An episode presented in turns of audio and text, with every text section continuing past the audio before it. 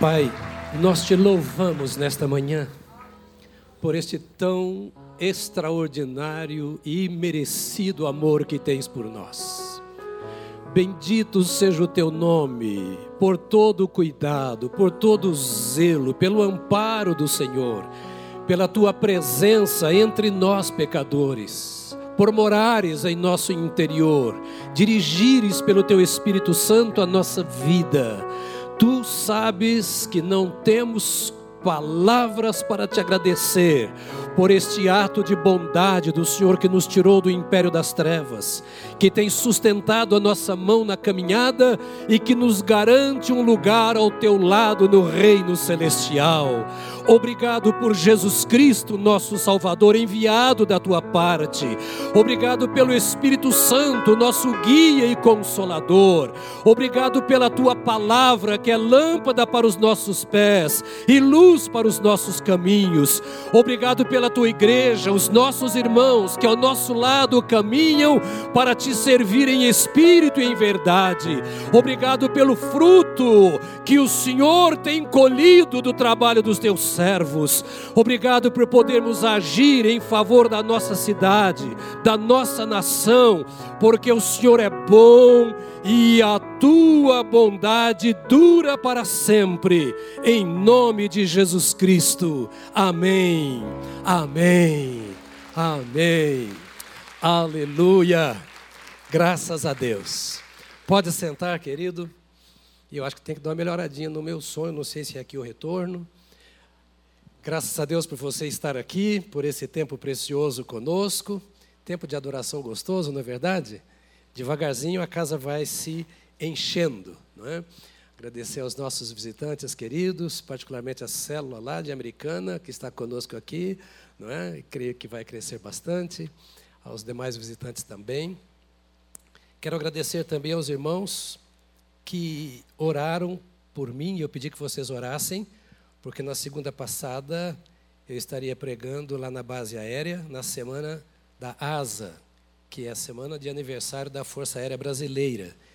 Você não tem ideia de como foi a reunião. O céu estava pertinho da gente lá. Foi fantástico. Levei o pastor Joanã comigo e a gente voltou a admirar. Todos ficamos admirados. Depois alguns oficiais vieram conversar já há uns cinco anos que sempre me convidam para essa celebração. Às vezes é feita aqui, desta vez não foi feita aqui, é pedido do ministro da Aeronáutica, por causa da pandemia e aquela coisa toda, então foi feita lá na base aérea mesmo. Mas o céu desceu. Ninguém precisou de asas para subir. O Senhor veio e esteve conosco, foi maravilhoso. Viu? Graças a Deus por vocês que oraram. E continuem orando, porque Deus tem muita coisa linda. Parabéns por essa iniciativa. Eu vou chamar ele de Léo, irmãos, porque o doutor Leonardo, é muito pesado chamar-se doutor Leonardo, né? Essa iniciativa sua, do Honda, por esse trabalho que surge agora com os advogados. O nosso papel é falar desse tão grande e insondável amor de Deus. Onde as portas se abrirem, seja aqui nas comunidades ao lado, distribuindo as nossas cestas básicas, seja nos palácios, onde o Senhor nos levar. Somos profetas, profetizas do Deus Altíssimo. Onde Deus te colocou é para isso. Deus não te colocou lá para ganhar salário, não. Ele te colocou lá para profetizar, lá onde você está, para falar do amor, da graça, da misericórdia. Tudo vai ficar para trás, menos os salvos. Então vamos semear para o céu, amados? Vamos, vamos semear para o céu. Deus tem coisas grandiosas para nós e nós precisamos continuar sendo fiéis nesse mistério que o Senhor colocou em nossas mãos. Eu tenho a impressão que eu tinha mais coisas para falar aqui, mas eu não me lembro. Então eu não vou falar. Eu queria que você abrisse comigo o texto sagrado, que nós já lemos. Marcos capítulo 4, verso 35 a seguir. Nós começamos a pensar nesse texto é, no domingo atrasado.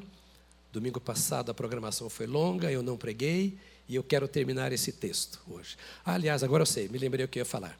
Quero pedir aos irmãos que orem. Hoje à noite, às 18 horas, nós temos o culto, celebração do décimo aniversário da Igreja Batista do Povo lá no uh, Grajaú. Grajaú faz 10 anos. E eu vou pregar lá às 6 horas da tarde. De lá eu vou, como equipe pastoral da igreja, vamos passar três dias para conversar e orar. Então vamos hoje à noite, ficamos segunda, terça e quarta. É um retiro sem agenda, só conversa e oração. Com as pastoras que irão, a igreja, ela, eu tenho convidado um grupo de sete pastores que se somaram a mim para o governo da igreja. Então, todas as áreas da igreja estão sob a liderança desses pastores. E nós nos reunimos toda quarta-feira. De nove às dez, todos nós, obreiros da igreja, nos reunimos via Zoom para orar com todo o corpo de, obreiro da igreja, de obreiros da igreja, inclusive os missionários. Rosa, lá do Timor-Leste, é, nosso pastor lá de, da, da, da, Inglaterra, lá de Oxford, os nossos missionários do Nordeste, todos os nossos missionários, nós oramos todas as quartas-feiras, de 9 às 10 da manhã. Imediatamente depois eu me reúno com esses sete pastores, todas as quartas-feiras, para irmos conversando sobre as áreas de governo da igreja. Eu creio numa liderança múltipla. É, por que só sete? Porque eu não dou conta de mais. É muita gente, ainda mais pastor, mas governar sete pastores é mais do que governar a igreja, tá? Não é?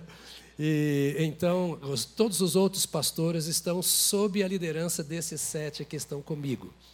E é uma benção muito grande para mim contar com estes colegas e com todos os outros, porque, como você ouviu aqui, são 11 cultos na semana, fora essa multiplicidade de ministérios e atividades que são desenvolvidas muito por eles. Eu já estou descendo a serra e quem está trabalhando muito são eles agora. Então a honra é deles que estão começando, que estão fazendo esse trabalho tão extraordinário, apacentando o rebanho. Eu vi a célula lá da, as células da Zona Norte essa semana, sexta-feira, que foi o culto, que o que eu vi na, na, na, no vídeo, que coisa extraordinária, parabéns, pastor Tarcísio, por esse comando com as nossas células. Se você não está em célula, cria juízo, vem logo, viu? Nossas células não são impositivas, você não, não é obrigado a participar das células. Nós não temos aquela visão de uma célula que ela é a senhora do, de quem está lá dentro. Não. O que nós queremos é nos reunir durante a semana. Você passa por muitas pressões durante os dias da semana. É, não são poucas as lutas que nós enfrentamos nos, no, nos dias é, de trabalho, de estudos, com a família. E de domingo a domingo, o intervalo é muito longo. E o ideal é que você possa parar um pouco e estar ouvindo, compartilhando a sua experiência e recebendo também instrução da parte de outros. Você não é obrigado a ir, mas eu posso te afirmar que você perde muito se você não participa de uma célula. Mas perde muito mesmo. Porque igreja não é um grupo que se reúne no templo uma vez por semana. Igreja é o corpo vivo de Cristo. E a igreja age, ela trabalha como corpo vivo, ela se movimenta. E você, vou repetir, provavelmente passe por pressões pesadas, por lutas, por provações, por tentações, por conflitos. Às vezes é preciso parar um pouquinho no meio da semana para respirar um ar novo com irmãos que passam pelas mesmas coisas. Alguns que já venceram, outros que estão vencendo ainda, todos juntos lutando para conquistarmos aquilo que Deus tem preparado para nós. Obrigado. Estava moco esse telefone, esse microfone, não é? Então eu quero convidar você a estar numa destas células. Vamos ler então o que está escrito em Marcos, no capítulo 4.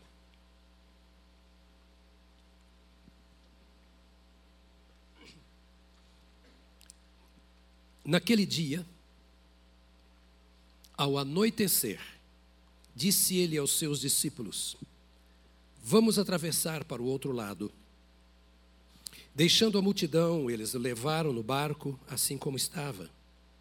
Outros barcos também o acompanhavam. Levantou-se um forte vendaval e as ondas se lançavam sobre o barco de forma que este foi se enchendo de água. Jesus estava na popa, dormindo, com a cabeça sobre um travesseiro.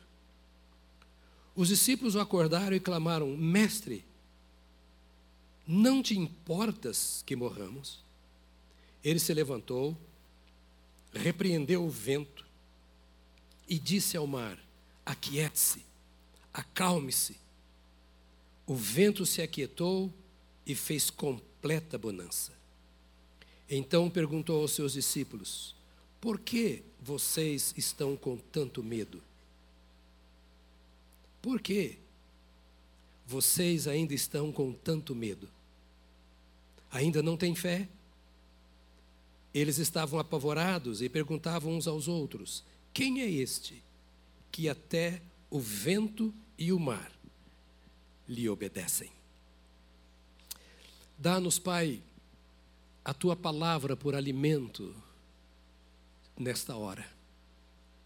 A nós que aqui estamos, aqueles queridos que nos assistem pelas nossas mídias, onde quer que estejam, que a tua palavra venha agora, trazendo encorajamento, orientação, capacitação, confiança, paz ao coração, para que cada um enfrente os ventos e as ondas na tua presença, descansado de que ao final tudo dará bem, para a glória do teu nome, em nome de Jesus. Amém. Amém. Amém. Marcos é o primeiro evangelho a ser escrito. Depois de Marcos vieram os outros. Marcos era um elemento um pouco curioso eu não sei se você já teve dificuldade com seus líderes. Eu não sei se você já deixou uma igreja local ou uma liderança por causa de dificuldade com eles. Marcos, sim. Marcos era tão perfeito quanto você e tão imperfeito como todos nós. Ele teve um conflito quando estava numa viagem missionária com Paulo e Barnabé, e daquele conflito ele não se deu bem e resolveu voltar para a sua cidade. Ele era de Jerusalém. E volta para Jerusalém para recomeçar a sua vida. Creio que foram gloriosas as experiências que ele teve lá em Jerusalém. Tão maravilhosas que de repente agora ele volta e vai viver trabalhando ao lado de Pedro. Eu acho que Provavelmente Marcos tinha um temperamento muito semelhante ao de Pedro, porque nós nos ajustamos muito àqueles que têm um temperamento semelhante ao nosso. Sim ou não? É mais fácil. Ele grita, eu grito. Ele se cala, eu me calo. Ele faz, eu faço. Está tudo certo, nós nos entendemos bem. E parece-me que Marcos era mais ou menos assim. Este evangelho foi escrito num tempo de muita perseguição. Provavelmente uns 10, não mais que 15 anos após Jesus ter assunto aos céus. E era o tempo em que muita gente estava sendo sacrificada por causa do Evangelho.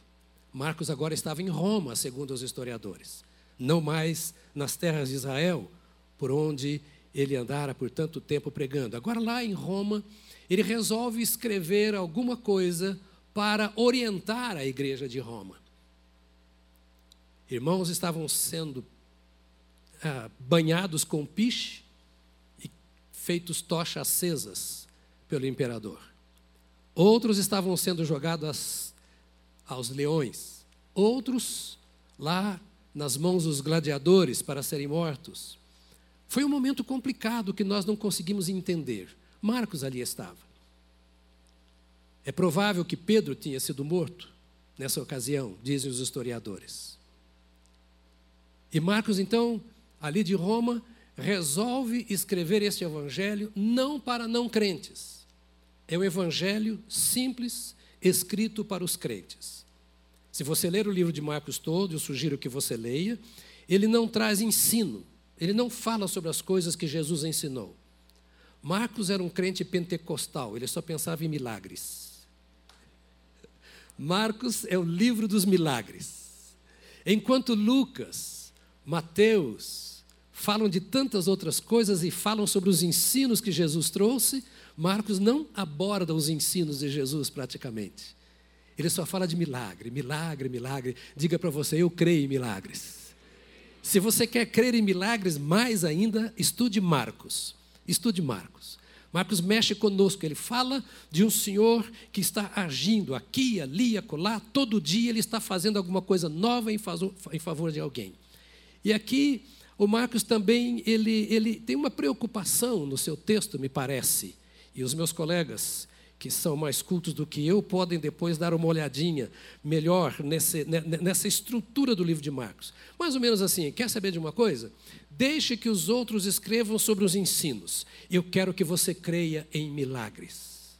Eu quero que você creia em milagres.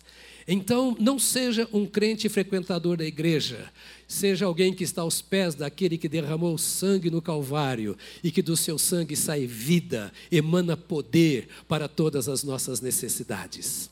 Marcos agora está contando uma história.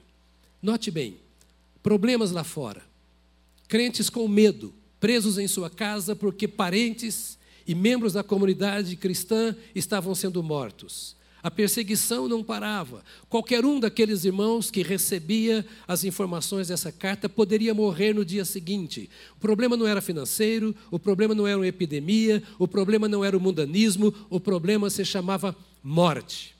Queimado, crucificado, jogado às feras. É nesse contexto que ele escreve, para dizer aos irmãos o seguinte: isso aqui passa. As coisas terrenas têm o seu fim. E eu quero que vocês saibam que vocês foram chamados, perdoados, salvos, para viverem aqui, enquanto aqui, uma vida extraordinária de milagres. E vocês podem crer, a carta, repito, é escrita para crentes. Esta carta não é escrita para não crentes, é para crentes, é para a igreja. E eu quero que vocês entendam, em outras palavras, que Jesus Cristo é o mesmo ontem, hoje e para sempre o nosso imutável Salvador e Senhor Jesus Cristo. E ele, nas suas histórias, então ele vai contando. Vou contar para vocês aquilo que Pedro me contou, porque Marcos era discípulo de Pedro. Eu vou contar para vocês uma história que o Pedro me contou. Vocês lembram do Pedro? Lembram que ele aprontou naquela confusão do mar? O Pedro me contou aqui o seguinte: diz ele, que Jesus, a introdução desta mensagem eu não vou repetir, está no domingo não passado, no anterior que Jesus então passou o dia inteiro fazendo milagres. E que no meio daqueles milagres ele enfrentou muito problema. Porque os familiares pensavam que ele estava meio doido. Os líderes religiosos estavam dizendo que ele expulsava demônios pelo príncipe dos demônios. Maria e os filhos vêm para encontrar com Jesus e anunciar: Olha, a, tua mãe e os teus irmãos estão aí e querem te ver. Ele falou: Quem é minha mãe e meus irmãos? Minha mãe e meus irmãos são todos aqueles que fazem a vontade de Deus. Confusão completa. Confusão completa. Porque que história é essa? Os apóstolos estavam vendo aquilo tudo, os apóstolos estavam vendo os milagres que Jesus fazia, não entendiam por que Jesus tomava aquela posição. O dia passou, um dia cansativo. Você já chegou ao fim de um dia que você está um trapo? Quem não chegou, morreu já. Porque todos nós chegamos. Chega o fim do dia você fala assim: hoje eu estou um trapo, eu estou um bagaço. Hoje eu não sirvo para mais nada. Eu quero ir embora, pôr a minha cabeça num travesseiro e dormir até amanhã para levantar tranquilo para trabalhar no outro dia. Quando eles estavam pensando assim, Jesus disse para eles assim: vamos para o outro lado.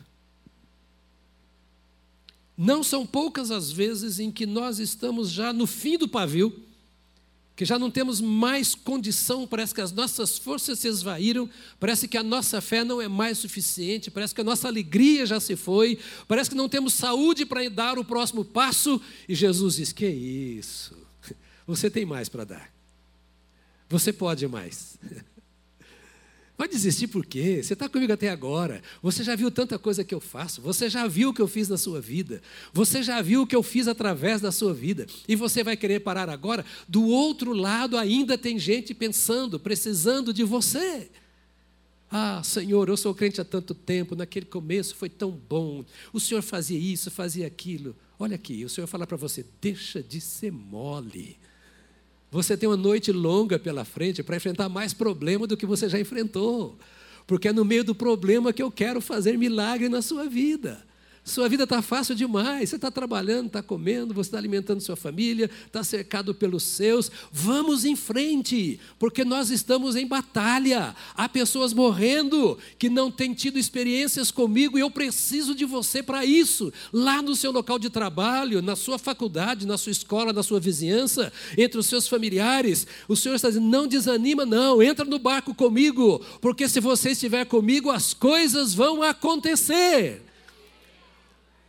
E para você ficar bem esperto, vão acontecer coisas piores do que as que aconteceram até agora. Jesus não chamou moloides, fracotes. Por isso, todas as vezes está dizendo assim: tem de fé, tem de fé, tem de fé. Jesus chamou pessoas que não têm força para receber força dele. Jesus chamou pessoas que não sabem o que fazer para aprender com ele e fazer aquilo que ele faz. Jesus chamou pessoas que se sentem doentes, abatidas, para que elas possam se levantar e aqueles que veem a sua fraqueza possam, através da sua fraqueza, experimentar o poder de Deus, porque o Senhor Jesus quer fazer de você muito, muito, muito mais do que você pode imaginar. Então não se renda. Não se renda. A nossa tese nessa nossa conversa é que Deus quer que nós saibamos que Ele nos deu um poder muito maior do que o poder das tempestades. Diga para você: Deus me deu um poder muito maior do que o poder das tempestades.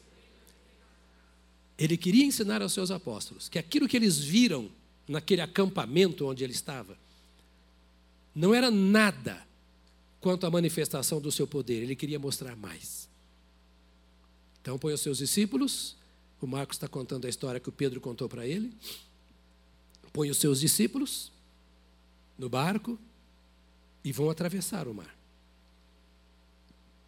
Embora cansados, certamente no coração deles ia o seguinte sentimento: vai dar tudo certo. A gente vai ter que remar, a gente vai ter que conduzir o barco até lá, mas vai dar tudo certo. Olha que dia maravilhoso. Estávamos numa conferência de dia inteiro, no acampamento.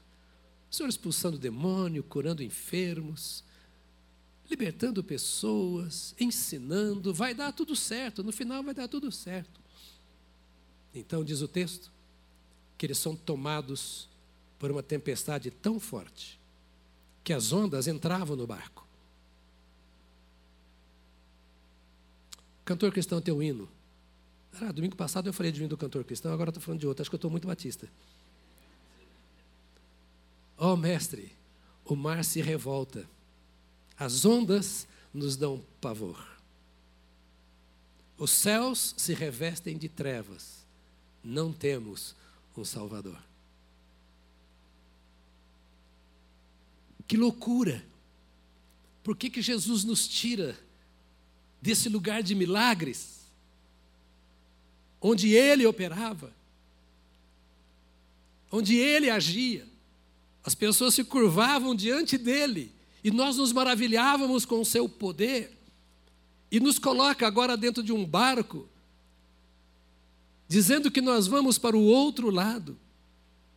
E agora nós estamos sendo açoitados por vendavais, nuvens, relâmpagos, prestes a afundar. Ah, oh, quantas vezes, quantas vezes. Talvez você tenha se sentido assim. Às vezes, depois de uma semana, de uma conferência, de uma vigília, você vai para casa cheio de Deus, alegre. Olha, Deus fez isso, falou por profecia, ele tocou no fulano, aquele foi uma palavra maravilhosa. E você chega no trabalho, ou chega em casa, ou em algum outro lugar, e as nuvens densas começam a envolver a sua vida. É porque Deus não terminou a obra na sua vida. É porque talvez você esteja vendo Deus fazer a obra na vida das outras, dos outros mas está precisando ver o que ele vai fazer de portentoso no seu coração. Você talvez esteja com boa saúde, a casa vai tudo bem, os negócios caminhando bem, e não percebe que Deus quer mexer do seu interior, que os seus negócios não valem nada, que a sua conta bancária também não vale nada, que tudo aquilo que você tem é passageiro e que Ele quer marcar a sua vida para que você tenha experiências com Ele. O que Deus quer que você saiba é que o poder que Ele te deu é maior do que todas as forças que podem te oprimir, que podem te adoecer, que podem te jogar para baixo. Que no seu interior pode haver um fogo que lá fora não existe que em sua vida pode haver um poder manifesto que é maior do que o poder manifesto na vida do outro. Por quê? Porque é a sua vida e você precisa ter a sua experiência com Deus. Deus quer que você saiba que quando Jesus entrou em sua vida, entrou o poder de Deus. Não entrou uma palavra apenas. Não entrou uma doutrina na sua mente entrou poder, porque o Espírito Santo que entrou em seu coração no dia que você foi salvo é espírito de poder, de amor e de moderação, diz a palavra de Deus. E Jesus queria que aqueles apóstolos experimentassem isso. Que na sua vida, ou que a sua vida fosse marcada pelo mesmo poder que marcou a vida daqueles que foram curados. Deus quer que você tenha o seu testemunho para dar. Você pode falar do que ele fez na vida dos outros, mas o que ele fez na sua? Ah, ele me salvou. Mas aqueles apóstolos também eram salvos. Em síntese, eu quero dizer assim: Deus quer que você seja marcado pelo poder do Espírito de Pentecoste. Ele quer que você diga: minha vida foi queimada por este fogo. A minha vida foi purificada por este fogo. A minha vida foi santificada por este poder. E então ali estava o Senhor Jesus, com seus discípulos, no meio daquele mar bravio. Diz aqui o texto sagrado que as ondas, ah, as águas entravam no barco e eles temiam que esse barco eh, naufragasse. Então, essa tempestade que deveria ser um problema para eles, se transforma numa bênção. As lutas que nós enfrentamos na vida são bênção ou maldição, dependendo da maneira como nós as recebemos. As nossas enfermidades, os problemas familiares, os problemas políticos, os problemas econômicos, os problemas financeiros, problema, problema, problema, problema. Pode ser bênção ou pode ser maldição. Depende da maneira como nós os recebemos. E é muito importante nós entendermos essa verdade. Naquele instante do vendaval, eu creio que o que Jesus queria que os seus discípulos soubessem é que, além de ver o que Jesus podia fazer, além de fazer parte daquele movimento que o Senhor Jesus estava é, realizando ali em favor dos outros, que eles tivessem a sua própria experiência com Deus. Uma experiência de fé transformadora. Além do que eu prego, eu preciso experimentar o poder do que eu prego, do que eu ensino, do que eu testemunho. O que Deus quer é que cada um de nós tenha a sua própria experiência marcante.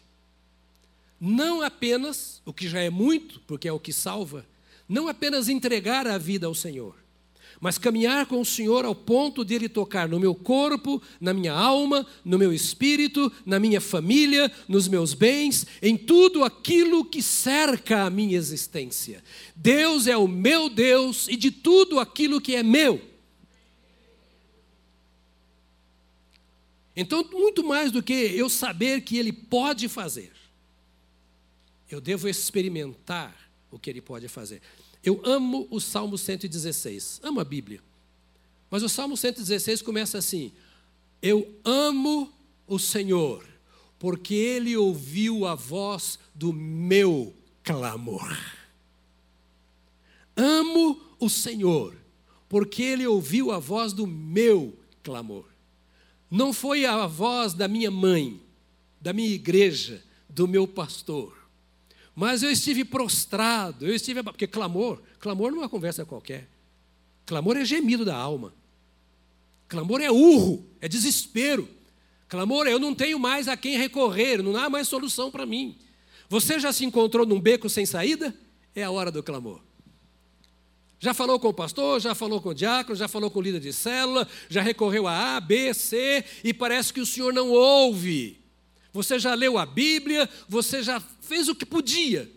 E você vê que as coisas estão cada vez piores.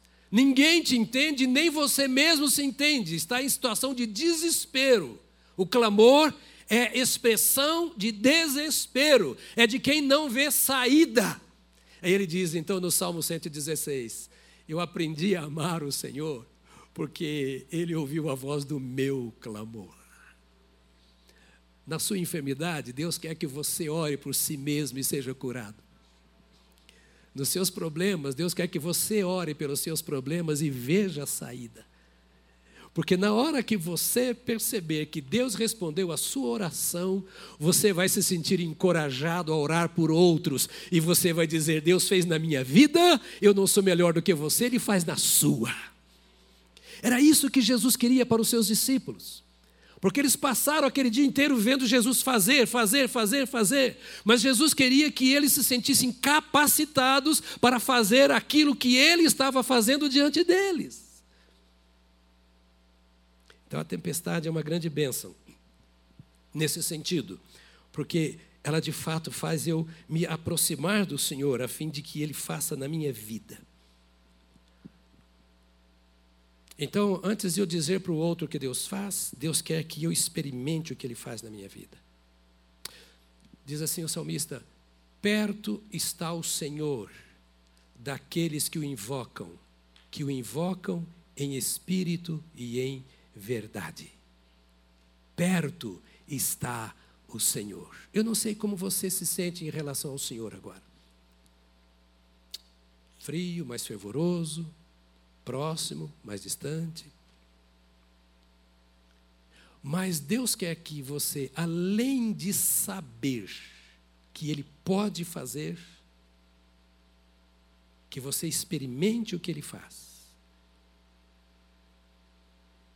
E que você experimente que esse Deus faz, porque Ele está perto de todo aquele, todo aquele, todo, inclusive eu e você, aquele que o invoca em espírito e em verdade.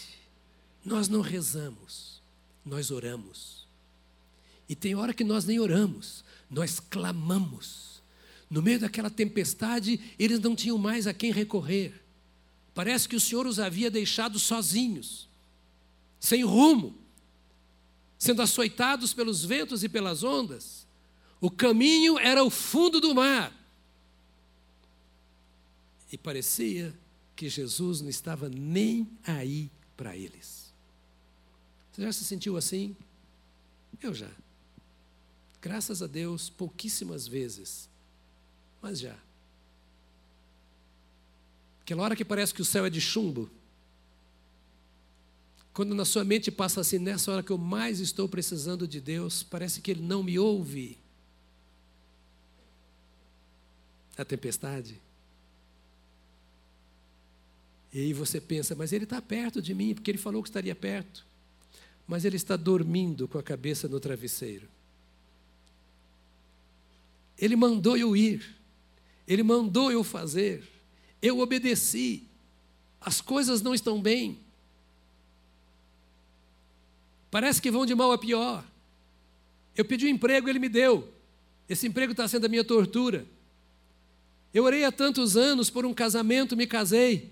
Esse casamento está sendo a pressão, vou usar a expressão exata que eu quis pensar aqui agora, está sendo uma pressão desgraçada na minha vida. Eu pedi a ele uma família, eu casei na igreja, consagrei meu casamento. E os meus filhos estão fora do Evangelho. Eu pedi a Deus uma empresa, ele me deu recurso, a empresa está falindo. Começa a pensar na história da sua vida. Parece que Jesus me abandonou no barco no meio da tempestade, ou se ele está, ele não quer se mexer. A cabeça dele está no travesseiro, não está nem aí para mim. Não se te dá que morramos, não te importas que nós morramos.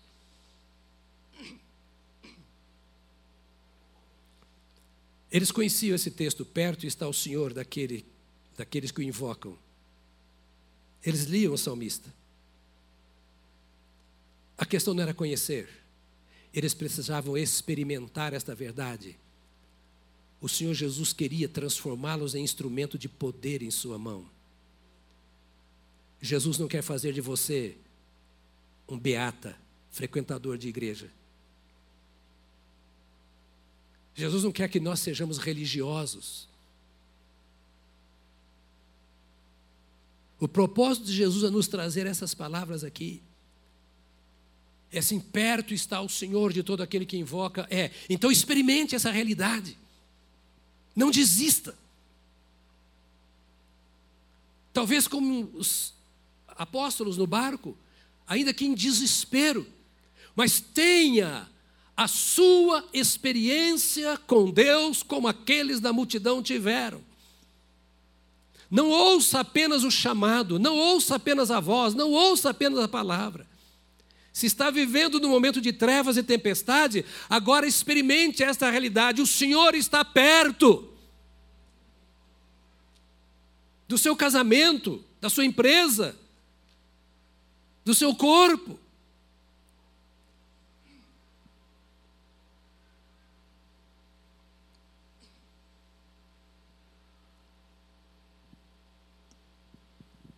Jesus tinha dito para eles assim: vamos para o outro lado. E o que ele queria é que eles entendessem que iriam chegar do outro lado, ainda que houvesse tempestade. Olha como o Senhor nos ama.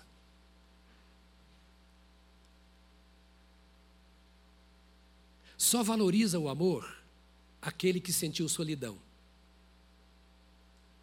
Só valoriza a cura aquele que esteve doente. Realmente valoriza o Senhor, aquele que passou pelo vale da sombra da morte e viu o Senhor sustentar a sua mão. Seja o vale,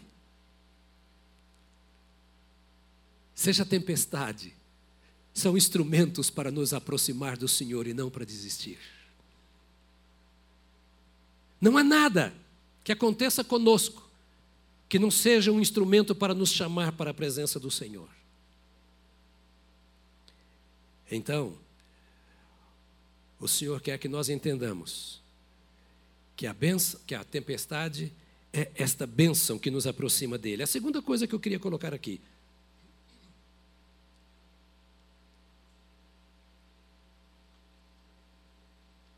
Que a tempestade nos abençoa. É porque ela prova a nossa fé.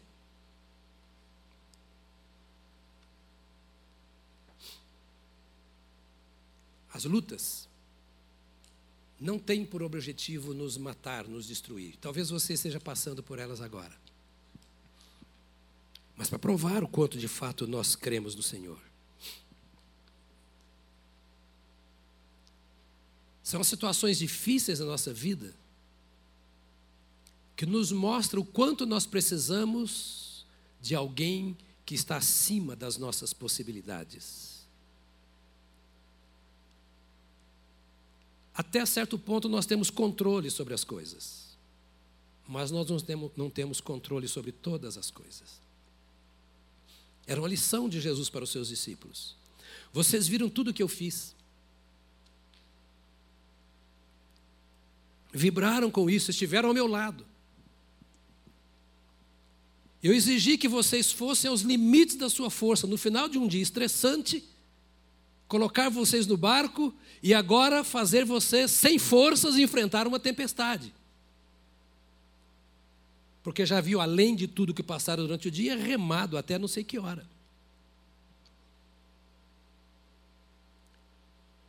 Exigi tudo o que vocês tinham. Seu ânimo, sua alegria, seu entusiasmo, sua fé. sua disponibilidade e deixei você chegar lá embaixo, se esgotar. Para que você possa depender daquele que tem domínio sobre as situações, sobre as circunstâncias. Ah, meu amado irmão, minha amada irmã, não somos donos da nossa vida. Sabemos disso. Não temos a sabedoria, o discernimento, o poder necessários para vencermos todas as nossas lutas. E o Senhor Jesus quer que nós entendamos que nós precisamos dEle. E tem momentos que Ele quer que nós entendamos que desesperadamente nós não somos nada sem Ele. É Ele quem disse: sem mim, nada podeis fazer. E porque nós somos tolos ao ponto de querer lutar com nossas forças, com forças e com forças que não temos. Se podemos descansar aos pés do Senhor, a nossa vida e toda a nossa história de vida, nossa família, nossos bens. O Senhor não queria o mal daqueles homens ao deixá-los numa situação difícil. O que de fato Ele queria é que eles entendessem que naquela hora eles precisavam de alguém que os levasse para uma saída. Ou seja, eu sou limitado em tudo, em sabedoria, em poder, em recursos todos. E chega um momento na vida que eu preciso de alguém que me conduza, que me leve para o lugar que eu quero ir, que eu preciso ir, que me leve para o outro lado. O Senhor diz que eu vou para o céu, eu tenho o céu garantido. Mas eu quero chegar lá com resultados, com frutos, com experiências na minha vida em favor de outros. Eu não quero chegar lá de mãos vazias. Eu não quero chegar lá dizendo que eu fui um bom profissional, um intelectual, um pastor. Eu quero chegar lá, como diz o profeta Isaías, e outra vez me refiro a, esse, a ele, porque esse, esse verso me chama atenção. Eu quero chegar lá dizendo: Eis-me aqui com os filhos que o Senhor me deu. Não vim sozinho, eu trouxe comigo alguns que estavam distantes. Eu levei a eles o conhecimento da minha experiência e por isso eles entenderam o teu poder. Aquela igreja de Roma estava sendo abalada pela perseguição. E agora Marcos tinha uma história para contar. Meus irmãos, isso vai passar. Muitos vão morrer. O próprio Marcos morreu depois sacrificado. Mas alguns vão escapar, vão ser a semente, e essa semente terá que dar vida àqueles que ainda virão. Você vai morrer, sabia? Vai. E depois que você morrer, o que você terá deixado? Dinheiro? Herança? Cultura? Tudo bem, nenhum problema deixar essas coisas. Mas para onde vão seus filhos? Só terá dois caminhos. Após a morte, ou é céu ou é inferno. E não briga comigo, briga com Deus, foi Ele que falou. Eu não sou o dono da palavra, eu só estou transmitindo o que Ele fala.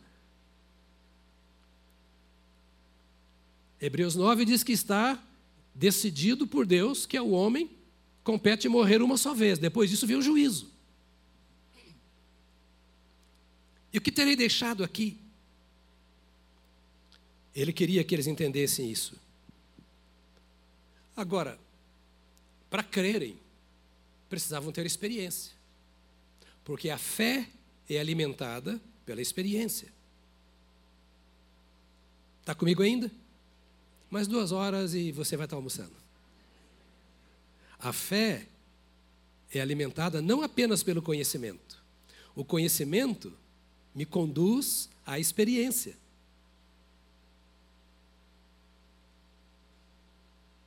Estou vendo aqui o Dr. Charles. Estudou, estudou, estudou, estudou, estudou. Depois foi lá para os Estados Unidos fazer pós-doc. Fez seu pós-doutorado, voltou para o Brasil. Tá. Mas se não colocasse o seu conhecimento em prática, não seria oftalmologista não seria quem é. O motorista pode andar de carona o tempo todo, Motorista não. Uma pessoa pode andar de carona o tempo todo. Mas se ela não aprender e colocar em prática o que aprendeu, não vai dirigir seu carro. Eu não aprendi a cozinhar. Eu comecei a trabalhar, eu ainda não tinha oito anos de idade. Era um período na escola e outro período na rua. Naquele tempo não era pecado e nem crime criança trabalhar. Meus pais adoeceram e todo mundo teve que se virar com o que tinha. Eu trabalhava todo dia da semana. E lá também, isso é só uma desculpa, porque eu não fui muito interessado nesse trem. Se eu tivesse colocando em prática algumas coisas que eu via minha mãe fazer, eu seria um excelente cozinheiro, como minha esposa é. Mas por que eu não sou? Porque ela colocou em prática e eu não. O que a Bíblia nos ensina nesse texto aqui é que a fé não cresce se ela não for experimentada. A palavra da fé que nós recebemos daqui do púlpito, da célula e de qualquer lugar, ela precisa ser colocada em ação. Até que ponto você exige da sua fé? Porque se eu não coloco a fé em ação, ela é apenas uma boa doutrina. Linda doutrina, a doutrina da fé. Uma teoria. Uma doutrina não colocada em prática não produz resultado. Irmão, não fique bravo com Deus quando Ele te coloca em situações difíceis. Os discípulos não estavam naquela situação porque pecaram. Talvez até eles começassem a se lembrar de Jonas agora. Qual de nós aqui pecou como Jonas para nós estarmos nessa tempestade? A nossa tendência é pensarmos o pior a nosso respeito a respeito de Deus. Por que Deus nos deixou nessa situação? Ah, repito, estou sendo enfático nisso. Deus nos deixa em momentos de aperto, quando nós não entendemos nada, quando ninguém consegue nos explicar, quando a nossa alma geme solitária. Deus nos coloca nessa situação para que, dependendo dEle, invocando o Seu nome e crendo na Sua ação, nós possamos ver a manifestação do Seu poder, que só nós individualmente vamos conhecer. Esse é o nosso Deus.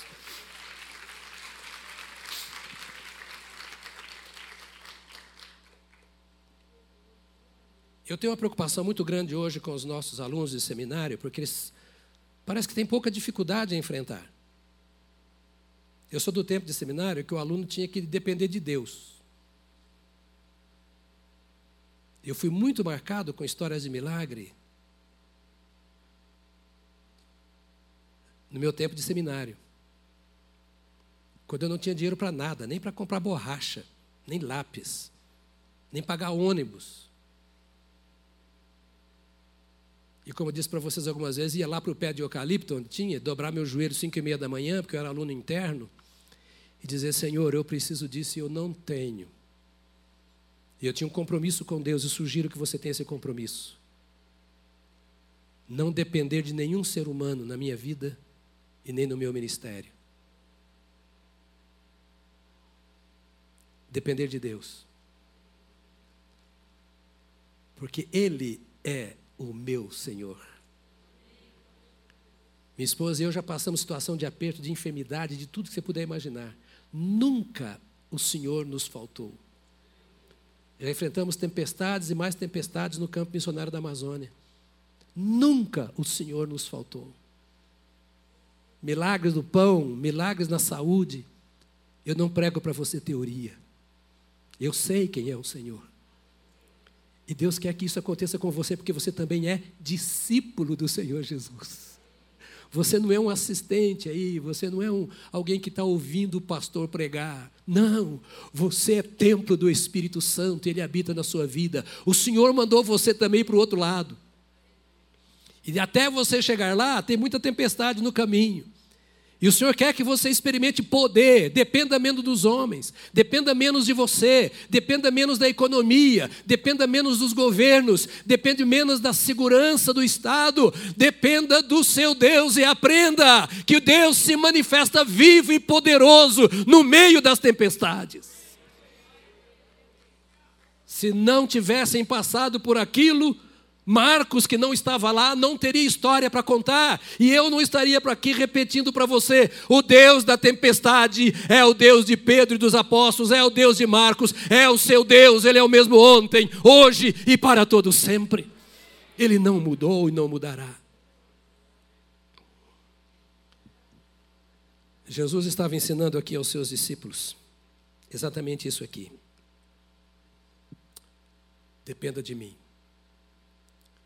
Mais tarde, Tiago escreve alguma coisa interessante no capítulo 1, versos 2 a 4, ele diz assim: Meus irmãos, considerem motivo de grande alegria o fato de passarem por diversas provações. Tiago, capítulo 1, versos 2 a 4. Pois vocês sabem que a prova da sua fé produz perseverança.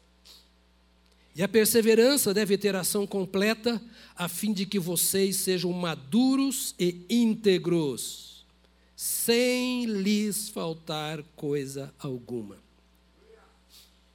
Tiago não estava pensando no seu bem-estar, estava pensando na sua vida espiritual. Segundo a tradição dos pais da igreja, esse Tiago foi lançado vivo num caldeirão de óleo fervendo, onde morreu. Que é uma experiência semelhante? Mas, mas se, se, ele, se, se foi assim, como é que ele diz uma coisa dessa aqui? É porque a fé é sobrenatural. A minha enfermidade não é maior do que a minha fé. O meu problema financeiro não é maior do que a minha fé. O problema em família ou qualquer outro não é maior do que a fé. O corpo vai para o pó, mas a fé permanece, porque o espírito é vivo. A vida é transitória. Eu não sei se você sabia, mas você vai morrer. É bom pensar nisso. Crente ou não crente. E de que você vai morrer, eu não sei. Nós estamos num mundo contaminado por todo tipo de coisa, e a nossa carne é daqui. Ela é tão da terra que ela terá que ser modificada para ir para o céu transformada. Eu não sou adepto daquela mensagem de que crente não fica doente, de que crente, crente, crente é igual não crente do ponto de vista físico. Você precisa de médico, precisa de remédio, precisa descansar, precisa se alimentar, precisa fazer uma caminhada para não ficar enferrujado. Igual não crente. O Senhor está tratando conosco, está tratando conosco daquilo que é eterno. Toda oportunidade que nós temos para dar o melhor ao Senhor aqui agora, devemos dar. Não só por questão de, de, de, de consciência, mas de obediência ao Senhor. Então ele falou: olha, o Tiago está dizendo aqui: olha, quando vocês passarem aí por diversas provações, devem ter alegria. Na tempestade, alegria. Parece que o Senhor não está presente, mas está. Parece que ele está dormindo. Ele resolveu não agir agora. Ele tem o seu jeito de agir, o seu tempo. A fé cresce. Quando ela encontra a resposta. Eu teria muita coisa para dizer mais, mas eu acho que é o suficiente por hoje. A fé cresce quando encontra resposta. Uma fé não testada é morta. Uma fé não provada não faz sentido. É frouxa.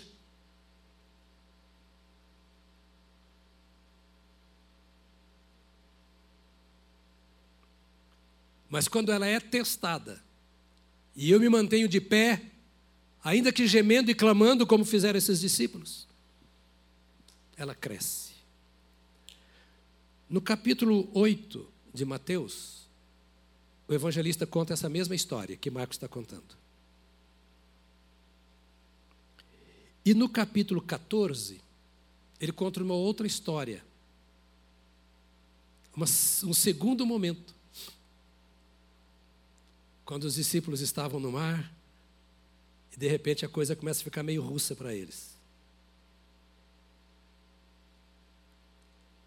Aí eles veem que alguém vem andando sobre as ondas.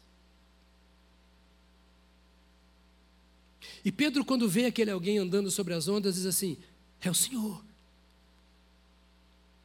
Senhor, se és tu mesmo, manda-me ter contigo.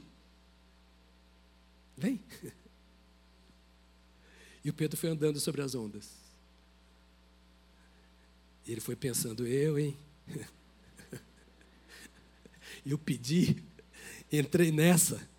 Será que vou conseguir chegar lá? Mas por que ele se dispôs? Porque ele tinha passado, sido aprovado na primeira experiência.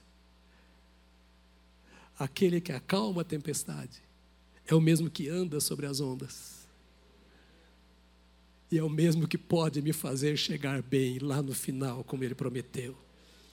Acho que Pedro falou assim: naquela ocasião eu pensei que fosse morrer todo mundo, inclusive ele, Jesus. Mas ele nos fez chegar do outro lado. Se ele disse: Vem, eu posso ir, porque eu vou chegar lá. E ele teve dúvidas. Nós temos também.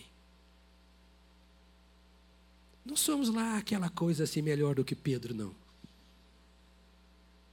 O mesmo Senhor que compreendeu Pedro compreende a mim e a você. Eu amo esse Senhor.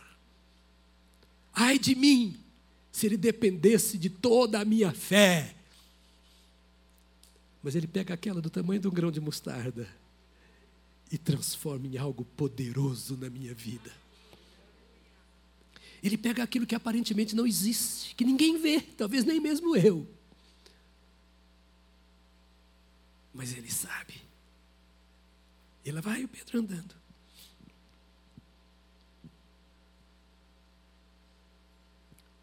Muitas vezes, a segunda, a terceira, a quarta experiência depende da primeira. Então não abra mão na hora da tempestade. Não desista na primeira luta. Se você desistiu e deixou de vencer algumas, se posicione hoje. A palavra que tenho para você hoje é de uma chamada. Você acha que o Tiago, que foi sacrificado, talvez em Alexandria, o Tiago não, o Marcos, provavelmente em Alexandria, você acha que ele foi para o sacrifício reclamando de Jesus? Ah, eu te amei, tu me deixaste na mão. Não. Quem ama Jesus não vê a hora de vê-lo. Não importa o veículo que vai me levar, eu quero chegar lá.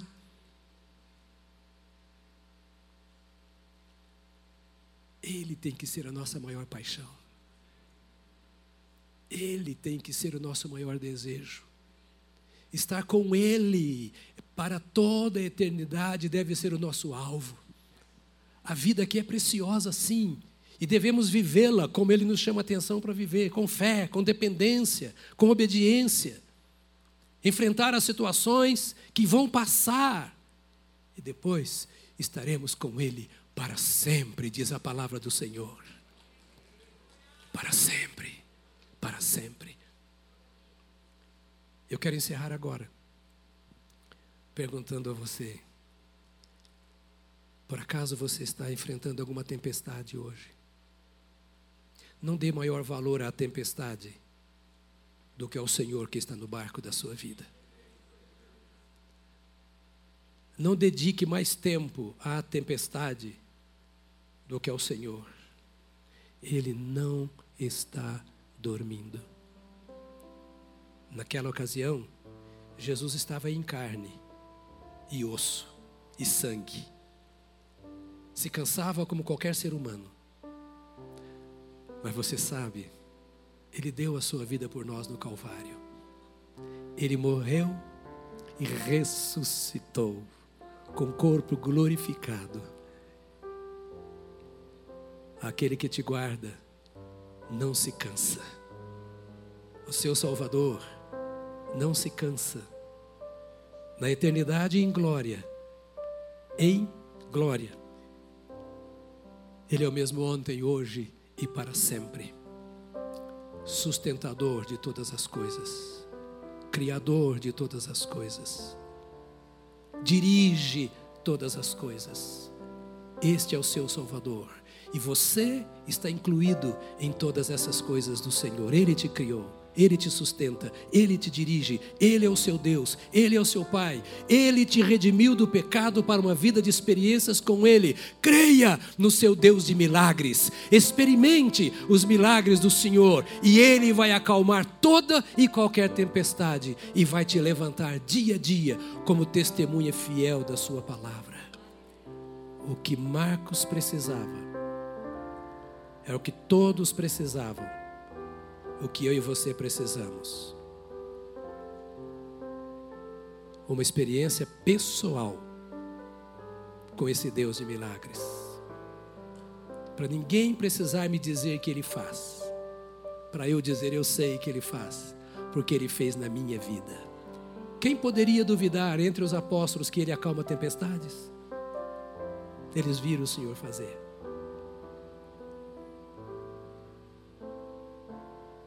Porque eles poderiam ser testemunhas assim. Ele fez muitos milagres. Nós vimos o dia inteiro o Senhor fazendo milagres. Mas não fez na minha vida. Nós o seguimos. Fomos discípulos dele, mas ele não fez milagre na minha vida. Mas eles não podiam dizer isso. Quantos milagres, sem inventar. Porque é uma abominação quando alguém começa a inventar experiência com Deus, se ela não é real sem inventar, quantos milagres o Senhor já fez na sua vida. E quem sabe você está precisando de um milagre hoje.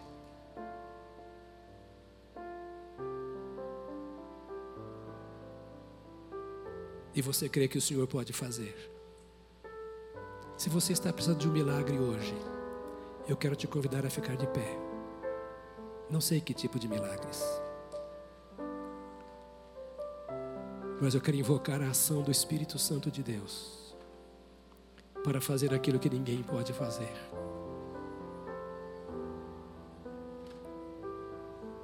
A palavra é enviada para se transformar em realidade na nossa vida.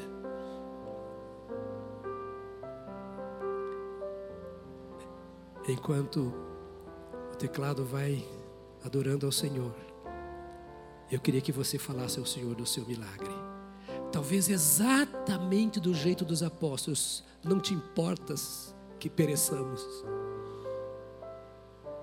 Seja sincero diante de Deus. A maior bênção na vida daqueles homens foi a sinceridade. Eu não te conheço o suficiente para dizer muita coisa, e eu não sei se o Senhor se importa comigo ou não. Nessa hora que eu estou vivendo, eu não sei se o Senhor está ou não interessado.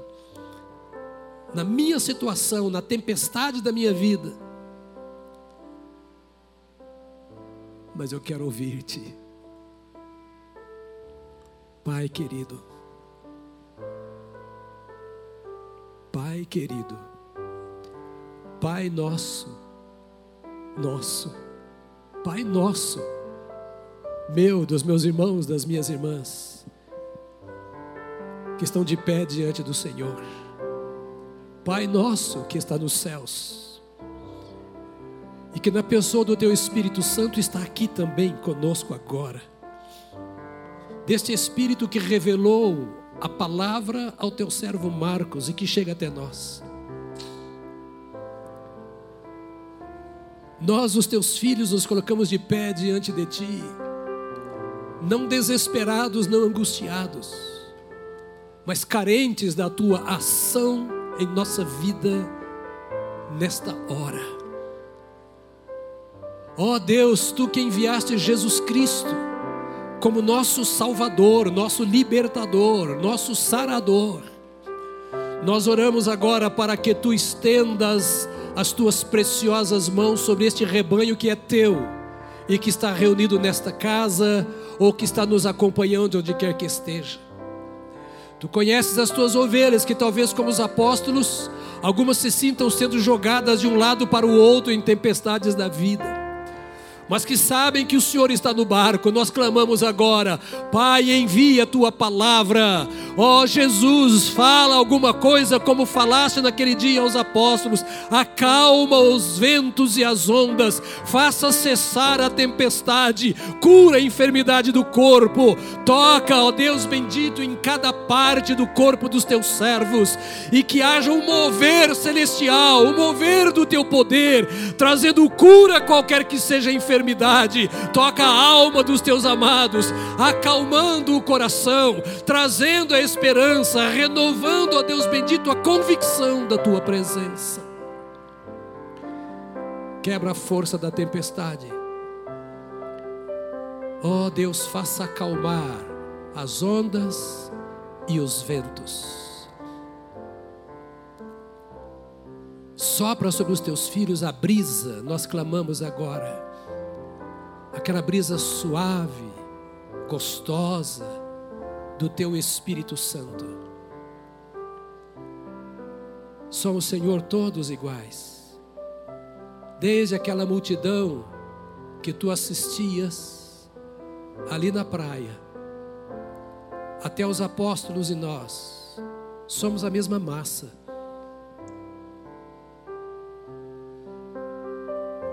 Temos sido vítimas do mesmo mal muitas vezes. E tu não fazes acepção de pessoas, diz a tua palavra. És o mesmo ontem, hoje e para sempre. Nada limita a tua presença nem o teu poder. Nada impede o Senhor de realizar quando tu queres. Então nós clamamos nesta hora como igreja do Senhor. Mais uma vez, toca-nos e nós seremos transformados no corpo, na alma e no espírito. Toca a cabeça. Todos os sistemas desse nosso órgão físico toca, cura. Que venha o teu sopro, que teus filhos saiam daqui, tendo experimentado o teu poder libertador.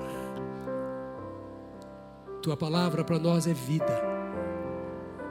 Aqui não é um discurso, Senhor. E não foi palavras de homens ditas aqui, é a tua. E ela mesma diz que o Senhor vela pela tua palavra para fazer cumprir.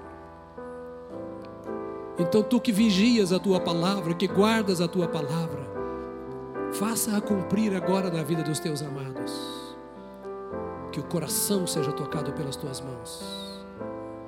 O sistema nervoso seja tocado pelas tuas mãos. A cabeça, os olhos, os rins, o fígado o útero seja tocado pelas tuas mãos agora. Que haja cura, que a estéreo tenha filhos, em nome de Jesus Cristo. Que aquele que perdeu a esperança seja renovado na sua esperança pelo milagre da fé.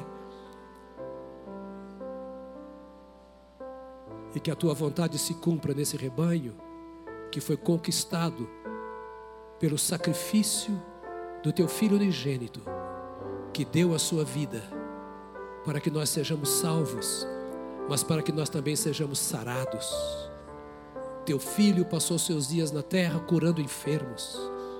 E teu filho está conosco aqui porque nós somos o seu corpo, a igreja. Então Jesus cura os enfermos. Cura os enfermos. Cura os enfermos e renova a alegria dos teus filhos na experiência pessoal contigo.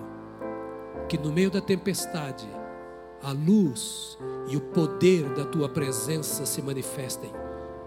Cessem os ventos, cessem as ondas, e sejas tu manifesto como Deus vivo que habita em nós e entre nós, para o teu louvor, glória, honra e exaltação em nome de Jesus Cristo. Amém. Amém. Amém. Aleluia. Aleluia. Aleluia. Segundo o relógio, eu tenho um minuto para encerrar e eu vou aproveitar. Quero orar com você. Quem sabe você não entregou sua vida a Jesus ainda. Antes de sairmos daqui, eu quero dar essa oportunidade. Porque você tem ouvido tantas coisas ao longo da vida, mas precisa ouvir que você depende para a eternidade de Jesus. Lá não há morte, não há dor, não há doença, mas para chegar lá, nós precisamos passar por Jesus, que é o caminho, a verdade e a vida. E passar por Jesus é convidá-lo a entrar em seu coração. Ele não entra onde não é convidado, não força, não empurra a porta, mas aquele que diz ao Senhor: habita em mim, ele vem e faz morada, e perdoa o pecado e transforma a vida. Então vou pedir a todos que fechem os seus olhos agora, porque eu quero orar com alguém aqui que não tem experiência da sua transformação, da sua conversão em Cristo. E quer dizer, Senhor Jesus, eu tenho andado tão vazio. É, minha vida não tem tido a expressão que eu gostaria que tivesse, porque eu não tenho consciência da tua presença em meu coração. Eu nunca te entreguei a minha vida, ou já te entreguei e me desviei. Se é assim o seu caso, você não quer voltar para Jesus hoje? ou entregar a Ele hoje a sua vida. Esta é a hora. Se você quer dizer, orem por mim, porque eu quero receber a Jesus como meu Salvador, quero entregar a minha vida a Ele como meu Salvador. Ou se você quer dizer, eu estou desviado eu quero voltar para o Senhor. Ore por mim por isso, para que nós oremos onde quer que você esteja. Eu quero que você levante a mão dizendo, eu quero receber a Jesus como meu Salvador. Ou eu quero voltar para Jesus porque tenho me desviado. Orem por mim. Há pessoas aqui. Eu não vou insistir por não conhecer a todos. Como não vejo nenhuma mão levantada, Deus te abençoe, querido, em nome de Jesus. Pode abaixar sua mão. Há mais pessoas. Mais pessoas que querem vir para Jesus. Vou pedir a você que levantou a sua mão, pode vir aqui. Quero orar com você. Isso. Se alguém mais quer vir, venha. Para nós orarmos juntos agora. Isso. Isso mesmo. Vem correndo. Como um atleta da cruz de Cristo. Amém. Ah, tá bom. Pai, oramos para que o Espírito Santo do Senhor confirme neste coração a decisão tomada. Em teu nome, cele este coração. Santifique esta mente, transforme-o no poder do teu Espírito Santo, para que tu sejas o Senhor da sua vida, em nome de Jesus Cristo. Amém, amém, amém, aleluia, glória a Deus. Que o grande amor de Deus, o nosso Pai, a graça salvadora e sustentadora de Jesus Cristo, o nosso Senhor. A comunhão, as consolações e a unção do Espírito Santo de Deus. Seja contigo, meu irmão e minha irmã, não somente agora, mas para todo sempre. Amém. Amém. Amém. Aleluia. Até o nosso próximo encontro. Que Deus te use nessa semana, em nome de Jesus.